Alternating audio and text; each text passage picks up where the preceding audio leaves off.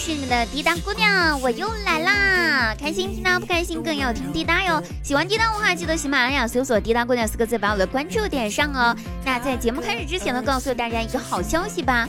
六月十八号之前呢，去淘宝网搜索“跟着滴答狂欢吧”七个字，就可以领取红包哦，现金红包哈。这个秘密呢，我只告诉你，赶紧去领取吧，去晚了可就没有了。记得是“跟着滴答狂欢吧”这七个字哦，千万不要忘了哟，我在等你们去领钱哦。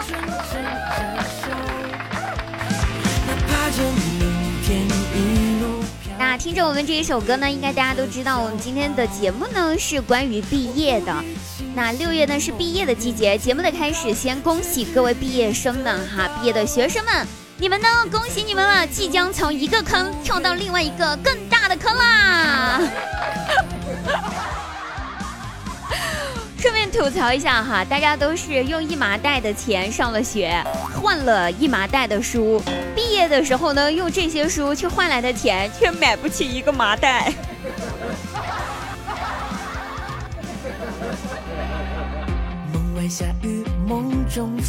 有人问了，就说什么是母校呢？那母校呢，就是你可以一天指着他骂，指着母校的牌匾骂他八百遍，却不容许别人说他一丁点儿的不好的地方，这就是母校了。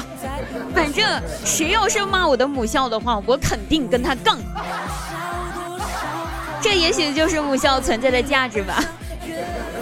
我读书的时候没少骂过他，要么就是食堂的饭菜不好吃，要么就这儿不好那儿不好，哪儿哪儿都不好，甚至连美女都没有别的学校多。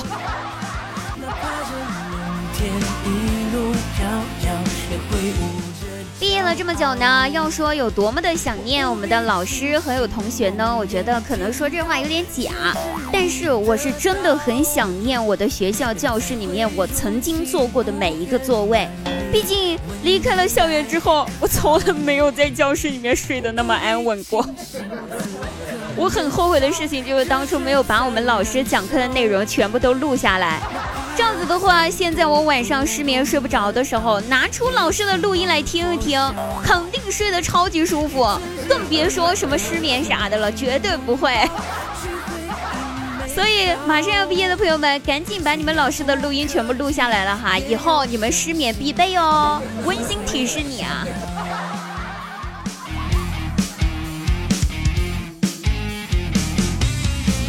我记得我毕业的那一天呢，我们的班主任老师呢是单独的把我拉到了我们学校的角落里面去，然后语重心长的告诉我说：“孩子呀。”毕业之后呢，千万不要说你是我教出来的，你就当不认识我这个老师就行。人家说一日为师，终身为父，你出去了说是我教出来的学生，这不坑爹吗？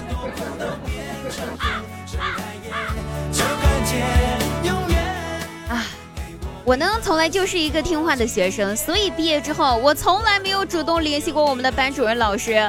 逢年过节，我也只是在朋友圈里面遥远的祝福着。后来听说我们的班主任老师倒打一耙，到处说我忘恩负义，都不知道主动联系一下班主任。我觉得我太难了，在线求助一下各位听众朋友们，你们告诉我，我应该怎么做才是对的？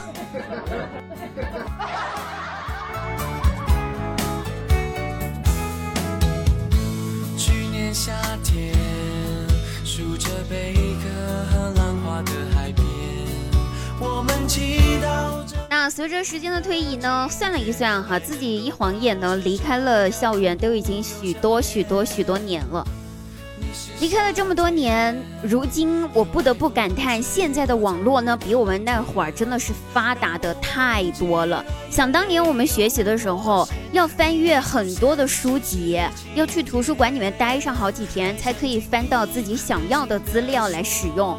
可是现在呢，只需要把手机从兜里面掏出来，上上网，立马呢就可以把学习的事情忘得一干二净。手机太好玩了，每一次玩手机的时候呢，我的脑海当中都会有想要学习的冲动，可是最后我的自制力打败了我的冲动。我还是坚定的把手机玩下去了。